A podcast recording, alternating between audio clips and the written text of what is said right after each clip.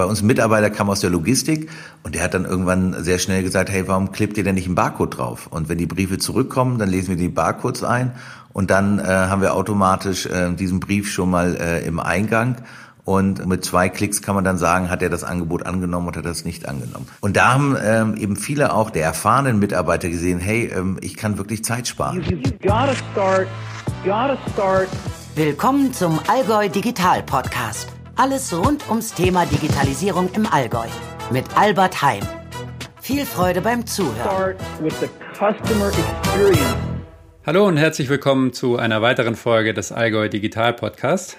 Heute mit Michael Lucke, dem Geschäftsführer der Allgäuer Überlandwerke GmbH. Herzlich willkommen. Guten Morgen. Ja, guten Morgen. Grüße dich. Servus. Was war denn der erste Gedanke von dir, als wir gefragt haben, ob du nicht was zur Digitalisierung bei den Allgäuer Überlandwerken in einem Podcast erzählen willst? Also Erstmal bin ich selber ein großer Podcast-Fan und ähm, finde dieses Format ähm, klasse, weil du überall ähm, auf dieser Welt, egal was du machst, ähm, ähm, Dingen zuhören kannst und ähm, fand es gut auch, dass wir, dass es eben auch lokale Podcasts gibt, die ähm, ganz besonders ähm, die Aktivitäten unserer Region hervorheben. Und dann natürlich bisschen auch das äh, fühlte das eigene Ego sich auch ein wenig geschmeichelt. Sehr gut.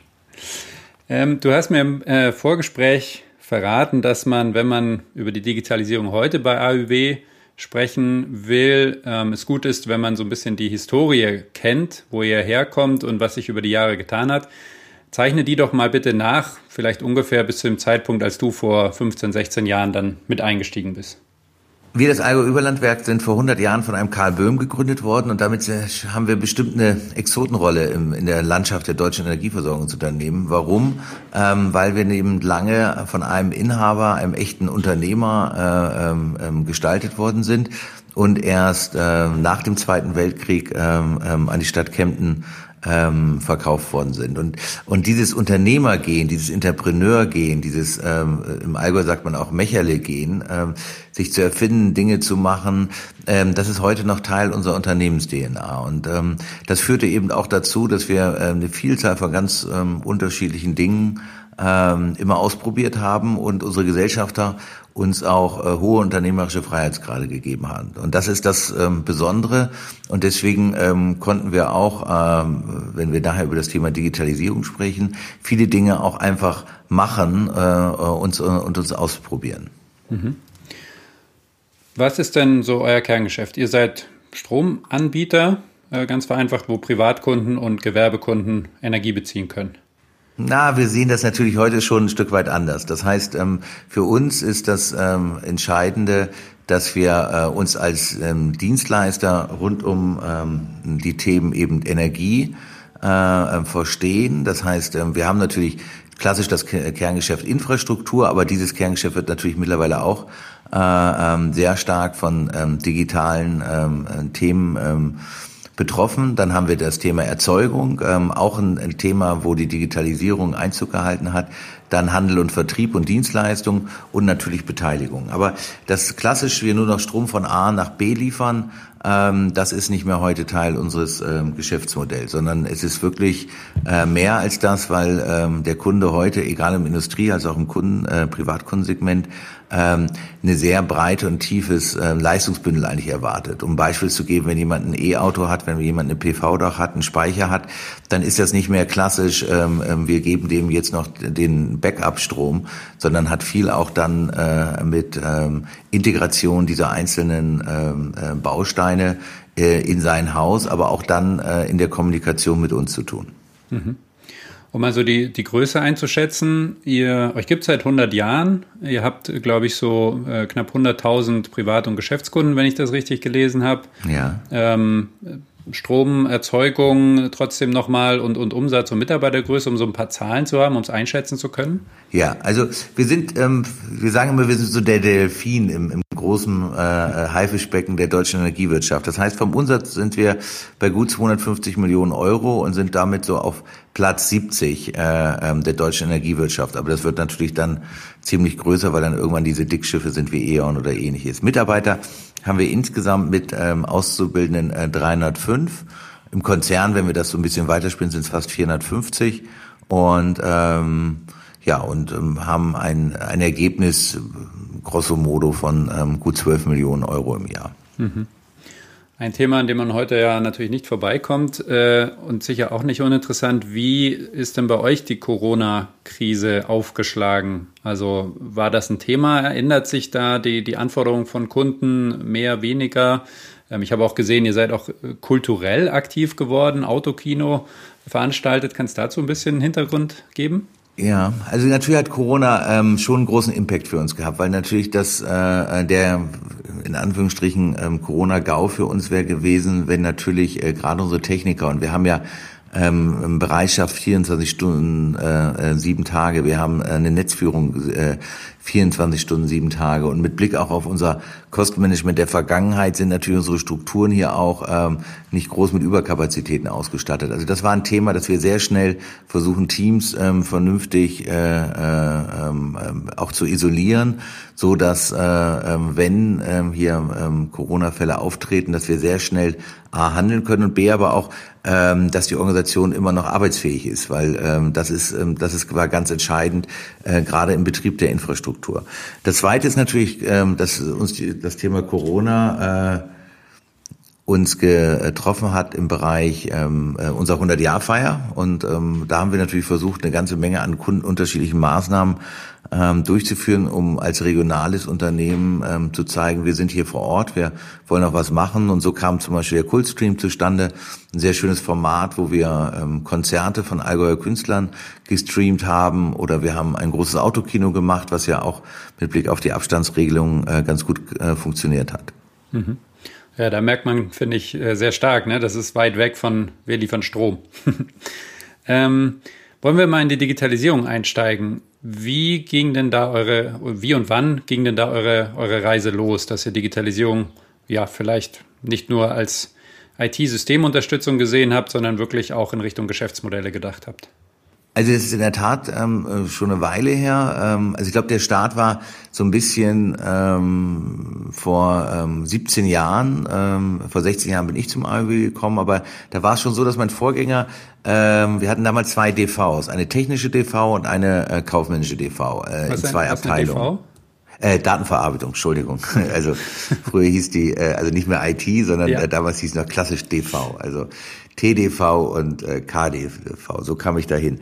Und ähm, was aber da schon mal ähm, klar war, ähm, dass ähm, viele Dienstleistungen, die die technische äh, IT macht, äh, wie zum Beispiel das ganze Thema Dokumentation äh, ähm, von äh, Leitungssystemen, dass das etwas ist, was ähm, eine Vielzahl von Kommunen, ähm, aber auch ähm, Bauunternehmen eine gleiche Problemstellung haben. Das heißt, du hast irgendetwas vor und du weißt nicht, was ist unter äh, unterhalb äh, sozusagen der Bodenplatte.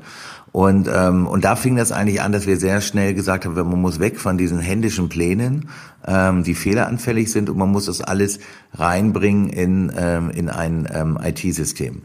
Und dann hat man sehr schnell auch gesagt, okay, dieses IT-System muss ich eigentlich anderen auch zur Verfügung stellen, a, als ähm, Auskunftssystem, aber auch, ähm, dass die selber da ihre Systeme eintragen können. Du kannst dir ja vorstellen, unterhalb des Asphalts sind ganz viele Medien. Da ist Wasser, da ist Abwasser, da ist Strom, da ist Telekommunikation, da ist Gas, da ist Fernwärme.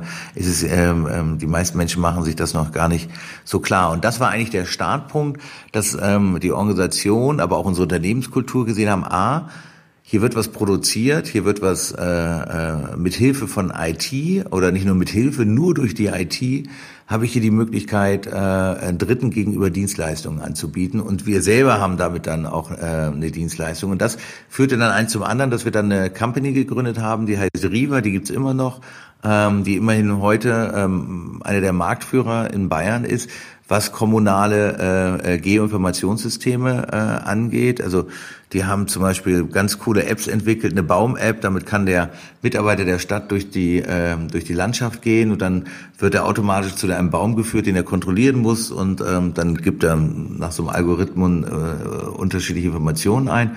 Und damit kann er auch den Nachweis bringen, ähm, ähm, wie der Baumbestand äh, in der Stadt aussieht. Und das, das war eigentlich so ein bisschen das erste Mal, dass die Menschen gesehen haben, IT kann, äh, kann Nutzen bringen oder Digitalisierung äh, im weiteren Sinne kann Nutzen bringen und das ist etwas, ähm, was gut ist. Und, ähm, und seitdem äh, haben wir eigentlich dem, damals hieß es ja noch nicht Digitalisierung, haben wir, haben wir aber diesen, diese Reise ähm, dass ähm, IT etwas ist, was, äh, was dir hilft, ähm, ähm, deine Arbeit äh, äh, zu automatisieren und damit mehr Zeit zu haben für äh, wertschöpfende, äh, für produktive Arbeit.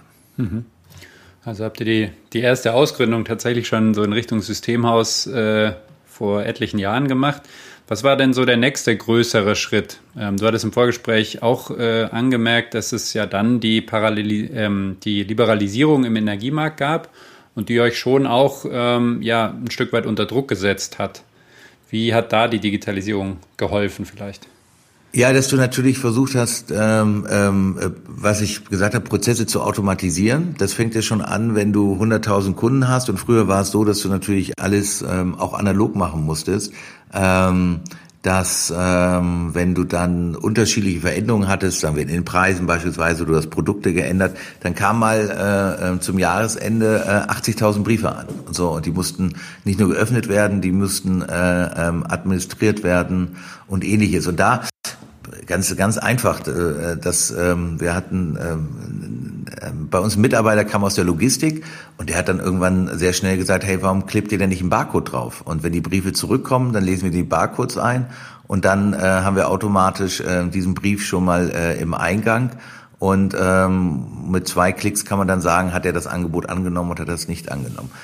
Und da haben ähm, eben viele auch der, ähm, ja, der erfahrenen Mitarbeiter gesehen, hey, ähm, ich kann wirklich Zeit sparen. Und so haben wir uns immer mehr dann weiter ähm, in Anführungsstrichen digital da durchgekämpft. Das heißt, welchen Prozess habe ich, kann ich ihn automatisieren ähm, und ähm, haben teilweise eigene Programme ähm, geschrieben und ähm, hätte dann meine eigene Erfahrung, als ich mal irgendwann von so einem ähm, äh, Kongress wieder kam, habe gesagt, sag mal, was machen wir eigentlich im Bereich ähm, so Robotics und so. Und ähm, da war ich ganz überrascht, dass viele ähm, äh, meiner IT-Kollegen dann gesagt haben, nee, das haben wir eigentlich schon in vielen Prozessen umgesetzt. Äh, ähm, wir nennen das zwar nicht Roboter, wir nennen das Makros, ähm, aber ähm, die fahren dann auch automatisch gewisse Arbeitsaktivitäten ab. Mhm. Jetzt hast du ja beschrieben, dass ihr schon sehr früh tatsächlich sogar eine Company ausgegründet habt, dass ihr quasi aus, aus dem laufenden Betrieb viele Prozessdigitalisierungen und Verbesserungen angeschoben habt.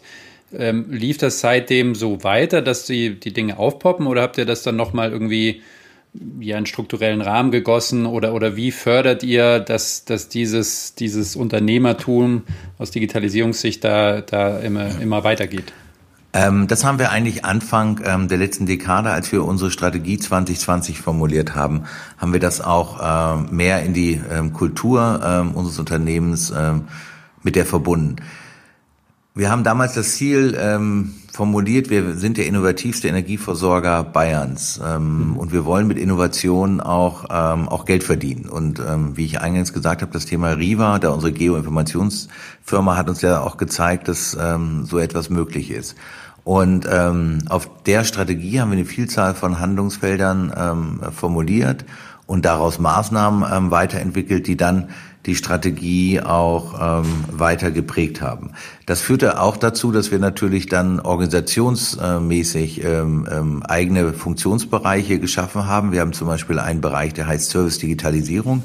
Ähm, der hat ähm, die Aufgabe eben dieses Thema Automatisierung von Prozessen aber auch ähm, finden, also Entwicklung von neuen Geschäftsmodellen auf, ähm, auf, mit einem digitalen Hintergrund, ähm, sich darum zu kümmern. Da sitzt zum Beispiel auch ein Mitarbeiter, der ist Hüter der IT-Roadmap. Das heißt, er kümmert sich genau darum, ähm, wo stehen wir jetzt, wo wollen wir hin, was sind konkret auch die Projekte in den nächsten fünf Jahren.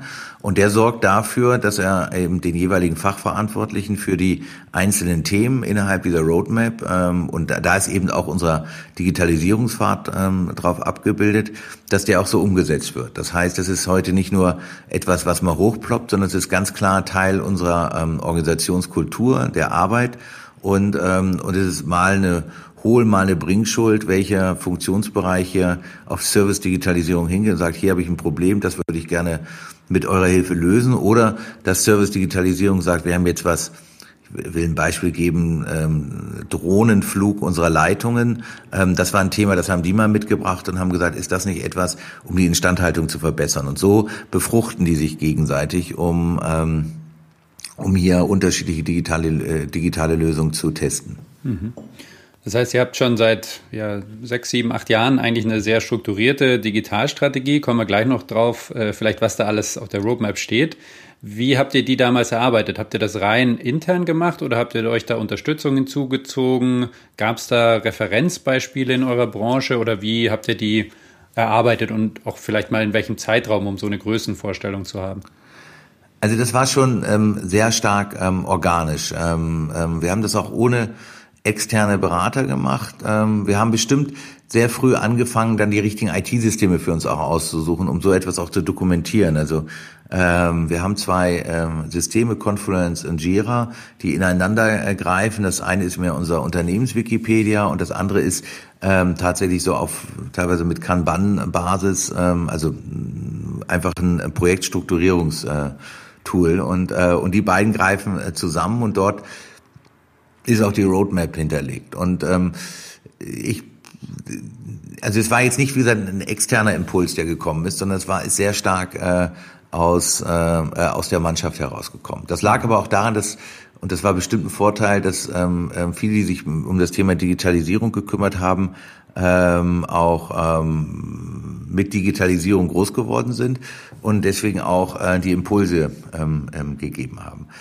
Ähm, wie gesagt, der Zeitraum, ähm, wie du eben schon gesagt hast, das fing so vor ja, gut sechs, äh, sechs, sieben Jahren an, dass wir uns noch intensiver darum gekümmert haben. Und ähm, jetzt musst du mir helfen, deine letzte Frage habe ich jetzt nicht mehr ganz, äh, äh ganz parat. Ja, also vom Umfang, ne? Also ist das jetzt ein Pamphlet mit 80 Seiten und äh, ganz vielen Buzzwords oder ist das relativ kurz und knackig gehalten? Ist das eigentlich nur die Roadmap, also um so das Endergebnis eures Strategieprozesses äh, ja, es ist so, dass du, dass du, ähm, es ist kein ähm, ähm, kein Papier, also es ist jetzt nicht klassisch. Äh, äh, äh bestimmt gibt es viele Seiten, die du dir ausdrucken kannst, aber es ist jetzt nicht so ein in sich äh, ja ein, ein Strategiepapier, sondern du musst es dir so vorstellen. Wir haben ähm, diese äh, Projekte auf der Roadmap und das fängt an von ganz klassischen Themen wie ähm, Umstieg im ERP-System. Wir haben ja im Moment SAP und äh, überlegen, wann gehen wir auf SAP HANA ähm, bis hin zu ähm, Marktanforderungen ähm, in der Kommunikation von äh, von Unternehmen, also Energieversorger mit Kunden. Also zu jedem ähm, dieser The und zum Beispiel die elektronische Personalakte. Zu jedem dieser Themen ist äh, gibt es ein Jira-Projekt. Ähm, da wird abgebildet, ähm, was die Schwerpunkte sind. Es gibt einen Projektverantwortlichen, aber es gibt auch einen Product Owner. Äh, was ist der Unterschied? Der eine soll sich um das Projekt kümmern und der andere soll sich um die inhaltliche Ausrichtung ähm, des Systems äh, kümmern, dass da eben auch Früher hat man das gesagt, es einen guten Abgleich zwischen Pflichten und Lastenheft gibt. Also das hat sich, äh, äh, ähm, das hat sich geändert. Das heißt, wir wollen sehr schnell ähm, auch mit Unterstützung von agilen äh, äh, ähm, Strukturen und ähm, agilen Projektmanagement, Scrum beispielsweise, dass ähm, so etwas, was auf der Roadmap steht, relativ schnell in ein äh, Projekt gegossen wird. Und das und da gibt's natürlich Projekte mit unterschiedlicher auch äh, unterschiedlicher Dynamik. Und und dass das auch alles läuft, trifft sich äh, ähm, jede Woche ein Change Board. Ähm, da sind unterschiedliche Mitarbeiterinnen und Mitarbeiter drin und die schauen sich äh, wirklich äh, sehr strukturiert nach einem ja, Moderation, nach einer bestimmten Moderationstechnik äh, diese Projekte an und entscheiden dann, ähm, gibt es Projekte, die eskalieren müssen, ähm, gibt es äh, Veränderungen in Projekten und stimmen sich darüber ab. Mhm. Bevor wir auf die konkreten Projekte mal zu sprechen kommen, äh, noch zwei Fragen. Die eine ist, äh, du hattest angesprochen, dass es so eine Abteilung Service Digitalisierung gibt. Du hast das Changeboard angesprochen. Das sind ja schon organisatorische Veränderungen und, und neue Institutionen. Wie, wie seid ihr da rangegangen? Also haben die sich auch einfach organisch selbst äh, organisiert hingestellt oder musstet ihr das ja, äh, in einem langen Prozess vorgeben, vorleben. Wie, wie war da der Weg hin zu dieser organisatorischen Veränderung? Also ich glaube, was ein Vorteil bei uns ist, dass die ähm, Mitarbeiterinnen und Mitarbeiter schon immer, also wie gesagt, die lehnen nicht ab, verändert, äh, äh, also die lehnen ab, verändert zu werden, aber wenn sie Teil der Veränderung sind, äh, machen sie da auch ähm, gut mit. Das heißt, wir hatten immer unterschiedliche auch Organisationsveränderungen ähm, mit Blick auf äh, äh veränderte Wettbewerbs- und Marktlagen. Äh, ich glaube, ein großes Thema war ähm, ähm, vor ähm, gut vier Jahren haben wir gesagt, wie, wie soll eigentlich unser Unternehmen der Zukunft ähm, aussehen. Und ähm, der Anlass war, dass wir eigentlich für uns gesagt haben, wir können nicht immer nur in diesen Sollstellenplänen denken, sondern wir müssen überlegen, was ähm, was sind die Anforderungen ähm, ähm, äh, von außen, ähm, was ist aber auch unser Selbstverständnis, wie werden wir ein attraktiver Arbeitgeber. Und dann, da haben wir uns ein Projekt aufgelegt, das heißt Unternehmen 2020, wo wir eigentlich mehr in die Selbstführung, ähm, äh, in die Selbstverantwortung, also Führungskräfte sagen äh, mehr, was wollen wir machen und das Wie, also wie es dann umgesetzt wird, ist eher dann äh, ist dann eine Aufgabe der Mitarbeiterinnen und Mitarbeiter. Und im Rahmen dieser dieses Projektes haben wir uns eine Vielzahl auch ähm, von ähm, Organisationsprinzipien, auch Rollen, die wir äh, ähm, und Prinzipien, die wir die wir umsetzen wollen. Das heißt, jeder jeder jeder Bereich hat jetzt auch einen Sinn und Zweck. Beispielsweise mein Sinn und Zweck als Geschäftsführer ist, ich bin Hüter äh, der Werte und Strategie und oberster Risikomanager und alles, was damit nichts zu tun hat, das soll, damit soll ich mich eigentlich auch nicht beschäftigen. Es war auch ein Lernprozess, aber, ähm, äh, aber man wird da jeden Tag besser. Und ähm, und dadurch haben wir auch das Thema Digitalisierung natürlich ähm, viel stärker nochmal in die äh, in die einzelnen Köpfe reingetragen. Und dann kamen eben so Themen, äh, gut, das Changeboard hatten wir schon vorher, aber ähm, kamen dann natürlich mehr und mehr ähm, Themen, wo die Mitarbeiter dann gesehen haben, okay, ich versuche hier ähm, selbstbestimmter äh, meinen Arbeitstag zu gestalten. Mhm. Ja, das wäre genau die zweite Frage gewesen, äh, was jetzt deine Rolle in der ganzen Digitalisierung ist. Also im Alltag als Geschäftsführer natürlich tausende Themen. Ähm, wie nah und an welchen Punkten bist du dran? Du hast gesagt, äh, Hüter der Strategie. Ähm, das heißt, ihr überarbeitet die regelmäßig oder es gibt einen regelmäßigen Austausch oder wie kann ich mir das vorstellen?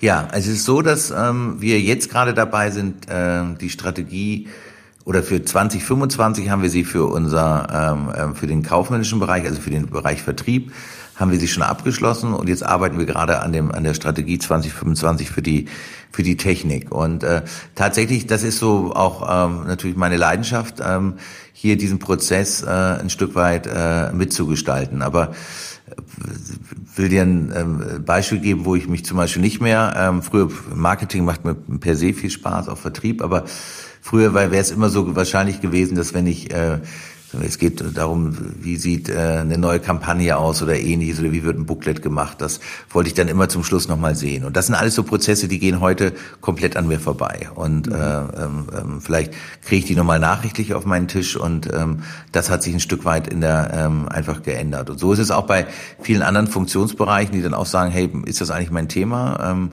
beziehungsweise oder wir müssen das übergreifend lösen und dann äh, muss äh, eben eine, eine neue virtuelle Struktur äh, hinzu, die dann ein gewisses Problem löst, was eben dann eh nur interdisziplinär gelöst werden kann. Mhm. Kommen wir mal zu den, zu den einzelnen Projekten oder ein paar, eine Auswahl davon. Ähm, auch um so ein bisschen zu verstehen, was macht ihr da konkret und zum anderen, wie, wie reagiert denn der Markt darauf? Ja, also werden, ich habe verstanden, ihr seid äh, eigentlich schon immer sehr voranschreitend unterwegs, ihr wollt innovativ sein, das heißt, ein Stück äh, den Markt auch mitentwickeln. Da ist natürlich immer die Frage, wie, wie gut geht der Markt mit, ja, und wie, wie, äh, wie bereit sind die Kunden vielleicht neue Services äh, anzunehmen und auch dafür Geld zu bezahlen. Mhm. Als erstes Beispiel würde ich ganz gerne über das Allgäu Microgrid-Projekt sprechen, äh, was ihr, glaube ich, schon vor einigen Jahren in einem größeren Konsortium, kann man, glaube ich, sagen, gestartet habt, wo es ganz grob um dezentrale Energieversorgung auf Blockchain-Basis geht. Ja, also mhm. das Hype-Thema der letzten Jahre aber da wart ihr schon sehr früh dabei. Wie kam es denn dazu und was sind eure Erfahrungen in dem Projekt hm. bisher? Also das ist insoweit spannend, weil ähm, wir natürlich sehen wir uns als Delfin äh, der deutschen Energiewirtschaft, aber wir äh, sind unsere Mittel für äh, Forschung und Entwicklung ähm, als solches überschaubar. Und deswegen haben wir sehr früh angefangen, ähm, ähm, Forschungsprojekte ins Leben zu rufen. Und Forschungsprojekte haben einen großen Vorteil, dass sie gefördert werden. Mal vom Bayer, von der bayerischen Staatsregierung, mal von der Bundesregierung etc.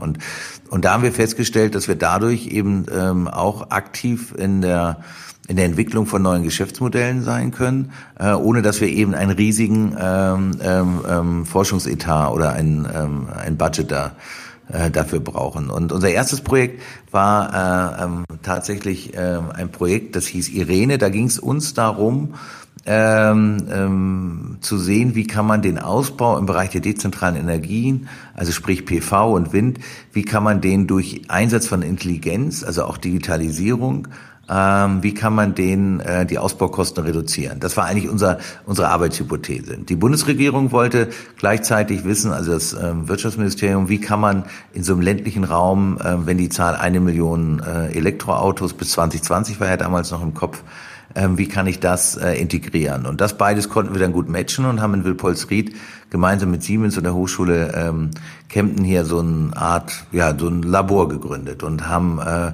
dann äh, eine Vielzahl von Elektroauto-Prototypen und ähnliches äh, den Menschen zur Verfügung gestellt und haben uns ähm, insbesondere, und das hat uns äh, interessiert, wie sieht eine äh, flexible Laststeuerung aus. Das heißt, wie kannst du dann die Stromflüsse optimal ähm, als solches synchronisieren und wie kannst du dann durch Intelligenz äh, verhindern, dass du automatisch, wenn jemand eine neue PV-Anlage baut, da dem auch eine neue Leitung hinstellen musst. Und das war sozusagen, das war der, äh, das war der Start für äh, eine Vielzahl dann auch von von Folgeprojekten. Und im Moment glauben wir eben daran, dass die ähm, Energieversorgung ähm, sich in einem ähm, großen Transformationsprozess befindet und dass lokale Märkte ähm, eine ganz neue äh, neue Bedeutung finden oder wieder man kann sagen fast Renaissance, weil früher hatten wir ja, als die Energieversorgung gegründet worden ist hier im Allgäu, hatten wir ganz viel lokale Märkte, weil da gab es Wasserkraftwerke und die haben einen gewissen Teil der Stadt versorgt und ähm, da gab es ja noch nicht so dieses große Überlandleitungssystem und das ist zentrale Kraftwerke äh, ob nun Atom, Kohle oder Gas gab, die dann die Versorgung übernommen haben. Und daran glauben wir wieder, dass das wiederkommt, weil das eigentlich auch ein faires System ist, ähm, dass die Menschen, die dezentral Strom produzieren, den auch dezentral äh, verkaufen können. Und deswegen äh, unser Projekt Microgrids oder Pebbles nennen wir es, ähm, was zum Ziel hat, ähm, ähm, uns selber, aber auch natürlich ähm, ähm, den Geldgebern, also das, das Bundeswirtschaftsministerium, zu zeigen, dass lokale Märkte möglich sind und dass, dass du Anreize setzen kannst für, ähm, für die Kunden, also für die, die Strom produzieren, als auch Strom abnehmen, hier äh, lokale Marktplätze äh, zu bespielen. Also so wie du heute ähm, ähm, deine Bio-Eier beim Bauern kaufst oder äh, ähm, auf deinem Marktplatz äh, in Kempten, ähm, das auch zu, zu gestalten. Warum? Weil du damit natürlich auch ähm, Kosten sparen kannst, weil natürlich der Kunde dann nur die Netze beansprucht, die lokal sind. Und, ähm, und damit, ähm, das ist jedenfalls unsere Forderung, er nicht mehr, ähm, ähm, jedenfalls nicht mehr zu ganzen Teilen, ähm, das Stromnetz, was in ganz Deutschland vorgehalten wird, äh, bezahlen muss. Und ähm, das ist ein Thema, das hat natürlich auch viel mit äh, Demokratisierung von, äh, äh, von Strom, von Stromleitungen ein Stück weit zu tun. Aber das ist unser Glaube, dass das etwas ist, was kommt.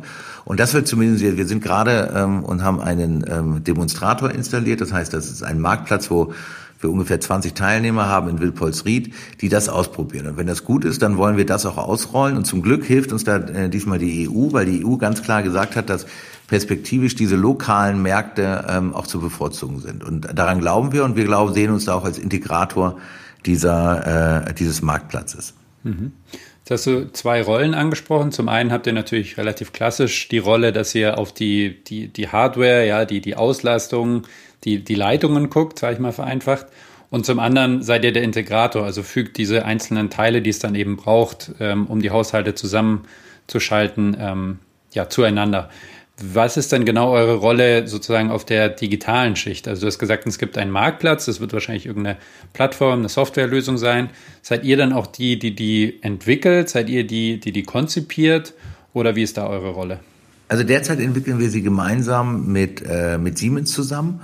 Und ähm, klar, das ist immer auch ein, ähm, eine spannende Frage. Ähm, wer, wem gehört zum Schluss diese Software äh, und ähm, wer kann sie dann auch vertreiben? Und äh, Wir sehen uns aber da tatsächlich als äh, Plattformbetreiber. Ähm, da ist die Software vielleicht gar nicht so wichtig für uns, sondern diese Plattform. Und, und natürlich ist es so, wenn zwei Menschen äh, miteinander handeln, dann äh, ist das natürlich, ähm, dann managst du ja nicht nur dieses Geschäft, sondern es, es ist am Ende des Tages hast du eine hohe Anzahl von äh, äh Transakteuren auf dieser Plattform. Und da gibt es eben auch Menschen, die stellen Strom, äh, wollen Strom verkaufen. Ähm, aber ähm, die Prognose ist wie heute eigentlich, du denkst, es ist ein sonniger Tag mit blauem Himmel, aber es sind doch Wolken da und die Globalstrahlung sieht anders aus. Das heißt, er kann sein Leistungsversprechen, was er gegeben hat, was er dann ja auch in die Blockchain stellt, dass auch alle sehen oder sein Handelspartner, ja, er stellt das da rein. Dann sind wir gefordert, eben äh, ähm, diesen Strom ähm, ähm, auch beizustellen. Oder wir haben eine andere Situation, dass jemand sagt, okay, ich möchte meinen Strom gerne in den, in den deutschen Markt verkaufen. Auch das müssen wir organisieren. Das heißt, wir haben klar einmal sozusagen Software oder as a Service, also die Plattform, die du eben gibst. Aber auch es gibt eine Vielzahl, weil am Ende muss ja Strom physisch geliefert werden. Also der Nachbar, also wenn du dann sagst, ich möchte gerne von meinem Nachbarn Dach von der PV-Anlage Strom kaufen, dann brauchst du den Strom ja auch. Du kannst ja nicht beim, beim Ei ist es einfach, da sagst du, naja, das esse ich vielleicht morgen oder übermorgen, ähm, sondern ähm, hier musst du ganz klar sagen, ähm, ich brauche diesen Strom und in der Qualität zur richtigen Zeit. Und das als solches äh, ähm, wollen wir organisieren. Mhm, verstehe. Ähm, das, oder wir hatten vorher über Geschäftsmodelle gesprochen. Seid ihr dann bei dem Thema da auch dabei? Also sprich, es wird dann ja irgendeine Art Entlohnung geben, wenn ich meinem Nachbar das Ei bringe, ist er mir dankbar. Wenn ich ihm meinen Strom gebe, äh, vielleicht will ich dann auch was dafür. Hm, seid ihr da auch mit drin und äh, rechnet das zurück, was das für euch als Geschäftsmodell heißen könnte? Oder ist das noch ein bisschen weit weg? Nee, das, das rechnen wir gerade ähm, genau jetzt aus. Also wie sieht der für uns dieser äh, Business Case aus? Weil natürlich, ähm, A, muss ihm die Plattform äh, hinstellen. Ähm, B ähm, ist die Frage, wie, ähm, welche Auswirkungen hat das auf das Netz, ähm, ähm, auf die Netzentgelte und ähnliches. Ähm, und das, da sehen wir auch unser neues Geschäftsmodell. Natürlich, ähm, früher haben wir dem Kunden den Strom nach Hause geliefert, wir haben da einen Deckungsbeitrag erzielt und der ist dann ja nicht mehr da, weil ähm, ähm der den Strom liefert jetzt ein anderer. Und ähm, aber über die Organisation ähm, diese, äh, und den Austausch dieser Plattarm über die, das Backup-System, dass wenn der Nachbar nicht liefert, er trotzdem ähm, der Käufer seinen Strom bekommt, glauben wir, dass wir hier äh, neue Mehrwerte oder ähm, neue Deckungsbeiträge auch generieren können.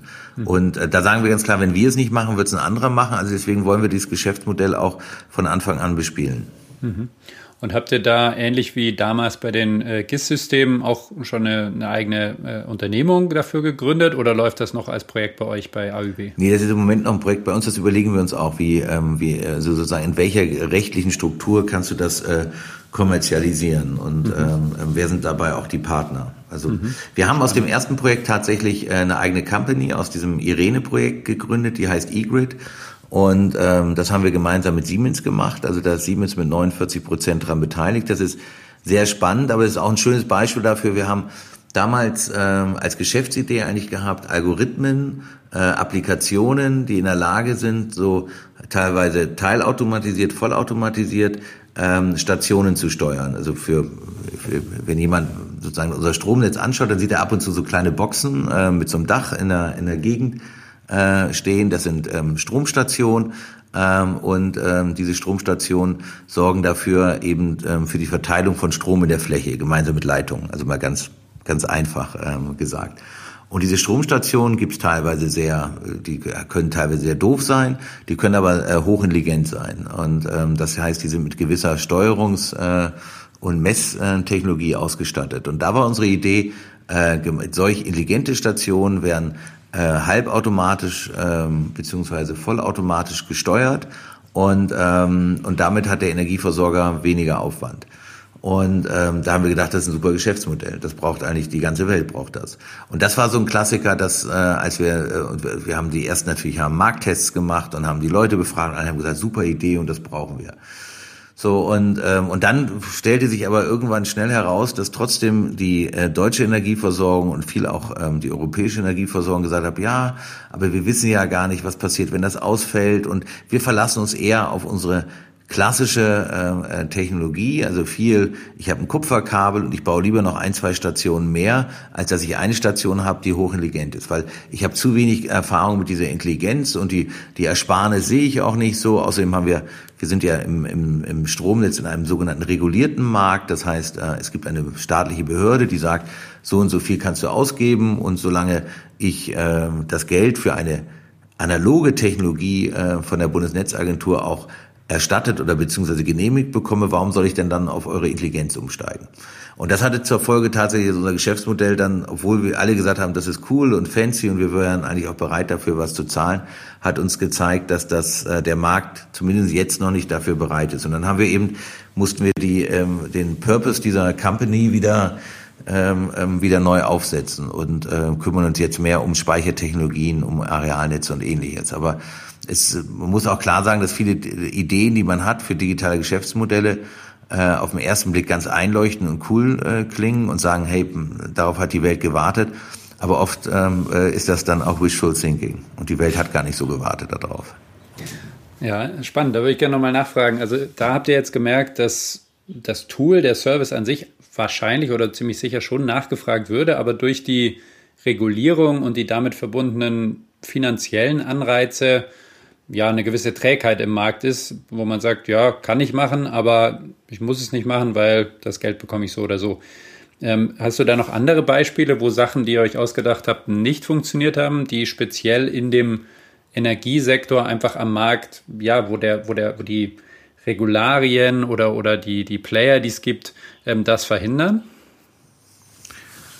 Jetzt überlege ich, ähm, was das ist eine gute Frage. Also klar gab es kleinere Themen, die wir versucht haben. Ja, ganz, ähm, ähm, das war ein Produkt, was auch unsere Tochter äh, Riva. Das ging darum, dass wir ähm, ähm Dokumentationssoftware, die wir ähm, entwickelt haben, für ähm, ähm, für Industriekunden anbieten wollten. Also beispielsweise, dass du dann ein Layout äh, ähm, eurer Fabrik hast und ähm, dieses Layout, da steht genau, wo ist welche Steckdose und ähnliches. Und das ähm, wollten wir auch in so ein Tool reinbringen. Und wir hatten als erste, um das erstes auszuprobieren, das Oktoberfest, die äh, jeweiligen Festzelte, weil da hast du dann ja eine Störung und dann kommt Elektriker und mal ist es der Hauselektriker, mal aber ein anderer und der muss ja genau wissen, wo, wie sieht das Stromverteilnetz beispielsweise aus und wo sind welche welche Leitung. Und da haben wir gesagt, das, das braucht eigentlich jede Firma. Jede Firma braucht das. Aber auch da ähm, ähm, gab es ganz viele Firmen, die gesagt haben, nö, also wir, wir wissen ja, wo was ist und wir haben die Pläne analog und bei uns wird ja auch nicht jeden Tag eine Steckdose irgendwie neu gemacht.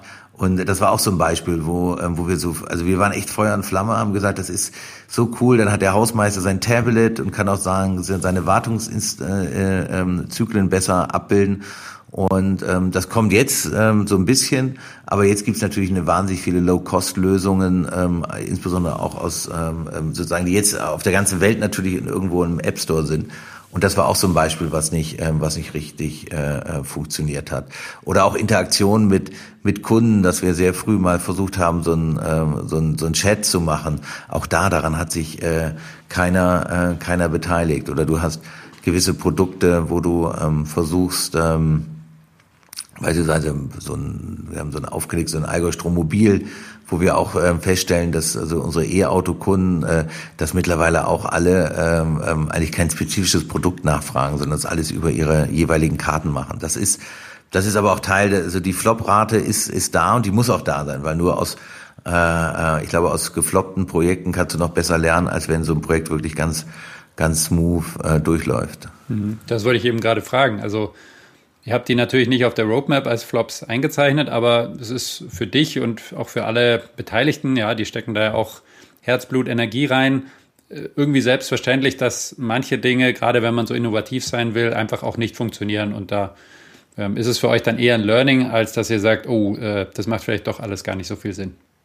Also ich glaube, da haben wir ein ganz gutes System entwickelt, weil wir haben ein, ähm, wir nennen das virtuelles Startup und ähm, da sind ähm, unterschiedliche Mitarbeiter drin und ähm, und da wird ähm, werden Vorschläge reingegeben, einmal Vorschläge, die aus der Roadmap oder sich aus ähm, ähm, Geschäftsmodellen heraus entwickelt, aber ähm, jeder Mitarbeiter hat auch die Möglichkeit, hier ein Thema reinzubringen. Und jetzt haben wir gerade parallel, ähm, dass wir ähm, ein Thema, ähm, da geht es um Cloud, äh, ähm, ähm, also Strom aus der Cloud. Das heißt, wenn du ein PV-Dach hast, kannst du quasi virtuell äh, nicht genutzte äh, PV-Strom dort einlagern und ihn dir, äh, wenn das Wetter nicht so gut ist, quasi virtuell wieder rausholen. Das ist im Moment eine Lösung, wie beispielsweise Sonnen sie auch anbietet, wo wir uns auch Gedanken machen, wie ähm, brauchen wir das, wie könnte das aussehen? Und das andere, das hat Mitarbeiter reingebracht.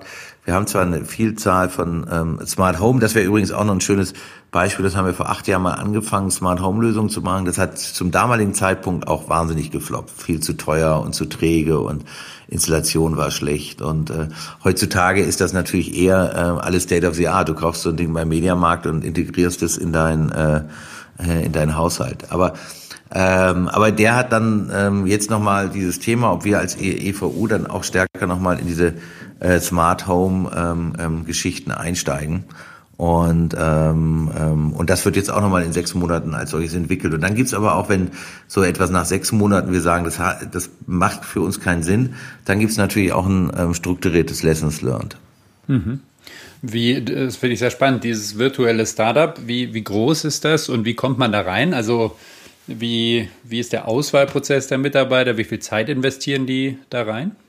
Also es ist so, dass die ähm, Mitarbeiter das gemeinsam natürlich auch mit ihren ähm, mit ihren Vorgesetzten auch ein gemeinsames Stück weit entscheiden können. Also wenn jetzt zum Beispiel ein Mitarbeiter ein Thema reinbringt, dann kann er auch sagen, ich möchte dieses Thema mit begleiten. Und dann muss er in seiner Ressourcenkapazitätsplanung das A für sich selber wissen, beziehungsweise das mit seinem äh, Vorgesetzten abstimmen. Also da gibt es jetzt keine Begrenzung. Ähm, von Haus aus sind natürlich immer, ähm, oft wird dann auch der Mitarbeiter, der es vorschlägt, vielleicht dann auch für dieses Thema äh, Product Owner. Da gibt es eben immer einen Projektverantwortlichen. In der Regel ist das auch ein, Scrum Master, der, ähm, also wir machen diese Projekte mit der, ja, mit der Methode Scrum. Und, äh, und dann werden unterschiedliche ähm, äh, ja, Mitarbeiter aus den aus den Funktionseinheiten, äh, die das dann auch betrifft. Also wenn das eher ein technisches Thema ist, dann kommen Leute aus der Technik, aus dem Netz und wenn es eher ein Marktthema ist, äh, kommen da die Leute her. Mhm. Sehr spannend. Ähm, was habt ihr denn aktuell so auf der Roadmap oder was, was sind denn aus deiner Sicht so die spannendsten Projekte neben den besprochenen, an denen ihr gerade arbeitet oder vielleicht gerade anfangt zu arbeiten?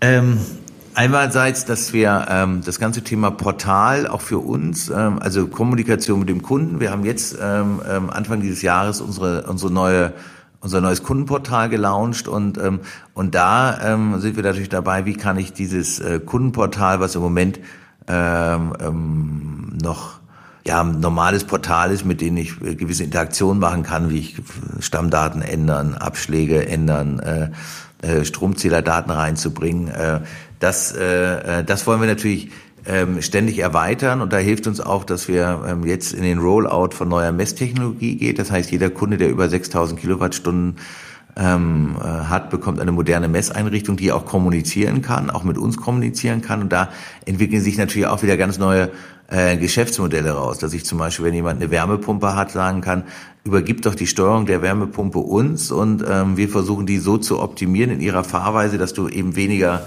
äh, weniger Strom verbrauchst oder das besser mit deiner PV-Anlage integrierst.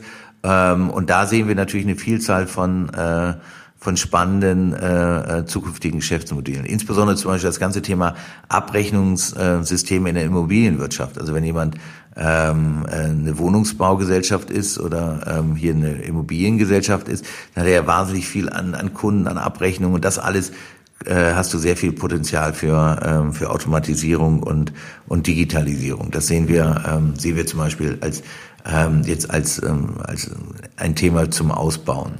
Mhm. Und ähm, dann sehen wir, dass wir viel an Instandhaltung, ähm, in Überprüfung ähm, ähm, automatisieren können. Also unsere Mitarbeiterinnen und Mitarbeiter haben heute schon Tablets, gehen mit denen raus und machen das Ganze äh, ähm, auch das Abarbeiten und das Dokumentieren von Instandhaltungsmaßnahmen schon äh, digital, aber äh, die Zukunft wird so eher sein, dass der eine oder andere auch mal eine Station betritt, eine VR-Brille aufhat und dann mit einem Techniker oder Ingenieur direkt kommuniziert ähm, und wir damit eben Reisetätigkeiten ähm, ähm, einsparen können. Das ist so ein zweites Thema.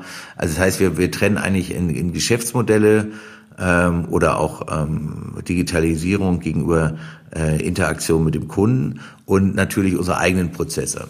Also, äh, aber es steht nach wie vor eine, eine ganze Menge drauf. Also ich glaube, so richtig langweilig ähm, wird uns nicht, äh, weil du dich, dich ja immer fragen kannst, ähm, welchen Digi Prozess kannst du digitalisieren? Ähm, aber es gibt natürlich auch viele die Prozesse, dann sagen wir, da macht es gar keinen Sinn, den zu digitalisieren. Es ist auch also auch gut mal, also Digitalisierung heißt ja ganz oft, nicht, äh, man darf es nicht, der Selbstzweck ist da nicht äh, im Ziel, dass man sagt, jetzt hat man einen fancy äh, Prozess, weil da gilt ja die alte Regel, also was vorher ein Scheißprozess war, ist auch ein digitaler Scheißprozess, sondern man muss eben sehen, ähm, wo kann ich tatsächlich dann Mehrwert für äh, meine Mitarbeiter schaffen, dass die dann mehr Zeit haben für, ähm, ähm für, für Wertschöpfung, für produktive Stunden. Mhm. Ja, spannend, dass sich diese so ein bisschen Einteilung in die, in die Kundenmarktseite und in die interne Prozess- Seite, ähm, du hattest vorher die TV und die KV äh, erwähnt, ne? also so ein bisschen scheint das sich, sich weiter fortzusetzen. Kurze Frage nochmal zu diesem, ähm, dieser Messanlage. Das ist ja, wenn ich den Verbrauch von 6000 Kilowattstunden einschätze, eher wahrscheinlich für sehr große Haushalte oder Unternehmenskunden gedacht.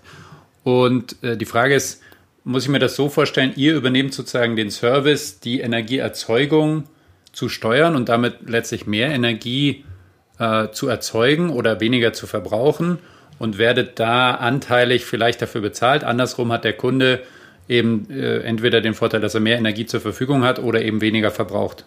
Ist das so die Richtung, in die das geht? Ähm, es, ist immer, es geht immer um weniger Verbrauchen. Es geht nicht um mehr Verbrauchen. Es geht darum, als erstes, dass du dem Kunden natürlich die Transparenz schaffst. Das heißt, was ist überhaupt in seinem Haushalt los? Und ähm, dass er dann natürlich ähm, ähm, quasi sekundenscharf sehen kann, ähm, was passiert hier jetzt gerade. Also das geht bis dahin, dass du dem Kunden natürlich, ähm, wenn du einen Algorithmus rüberlaufen lässt, sogar sagen kannst, hör zu, nachts, ähm, wenn du so einen hohen Verbrauch hast, die Kühlschranktür ist offen oder äh, ähm, du hast jetzt deine Dachrinnenheizung angelassen oder was auch immer da an, an Themen kommt. Also es geht sehr viel erstmal um Transparenz und dann natürlich auch um, äh, um Steuerung. Das heißt, kannst du ihm ähm, einen optimalen Mix, eine Optimierung seiner Anlagen, also unser Wunschkunde hat natürlich ein E-Auto, hat eine PV-Anlage, hat einen Speicher. Und ähm, wie kannst du das äh, optimal integrieren? Und ähm, und ähm, und da versuchen wir natürlich auch Mehrwertdienste äh, zu bekommen, dass wir sagen, zu, äh, wenn wenn wenn du vorher vielleicht 6000 Kilowattstunden ähm, ähm, verbraucht hast und ähm, mit unserer Optimierung sind es eben jetzt nur noch 5000 ähm, äh, können wir also dann können wir uns da die die Einsparung auch ein Stück weit äh, teilen also können wir da können wir das auch monetarisieren also ähm, aber das sind natürlich ganz viele Geschäftsmodelle die noch im Moment noch nicht zu Ende gedacht sind sondern ähm, ähm wir ähm, denken da in viele, viele Richtungen und ähm, auch die Frage ist, was passiert mit Leuten, die weniger haben? Kann man denen auch unterschiedliche Tools anbieten? Also ähm, da ist die Reise noch nicht, äh, also die, die Geschäftsmodellreise noch nicht mhm. zu Ende. Aber alle eure Services und perspektivisch eben auch diese Hardware, die gibt es einfach bei euch auf der Webseite, die habt ihr auch alle im sozusagen Direktvertrieb verfügbar.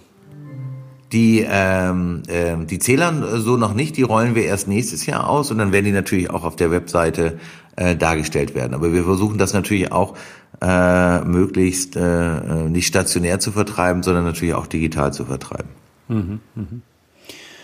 Das ist doch ein äh, sehr schönes Anknüpfungsthema dann vielleicht für die, für die nächste Runde. Wir sind nämlich zeitlich leider schon, schon am Ende. Ähm, haben wir noch was vergessen aus deiner Sicht, was ihr ganz speziell im Bereich der Digitalisierung macht? Nee, also wenn ich jetzt so überlege, glaube ich nicht. Aber du, man sieht sich ja immer zweimal und oder hört sich zweimal und dann äh, können wir vielleicht das eine oder andere nochmal aufgreifen.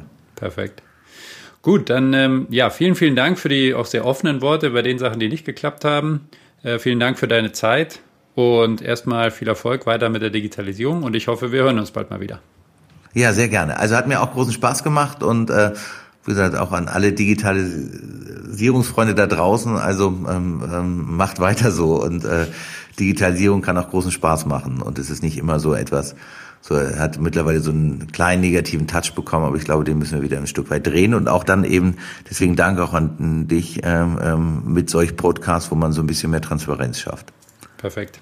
Besten Dank, mach's gut. Vielen Dank noch. Ciao. Bis dann, ciao. Der Allgäu Digital Podcast. Danke fürs Zuhören. Bis zum nächsten Mal. You gotta start with the customer experience and work backwards with technology.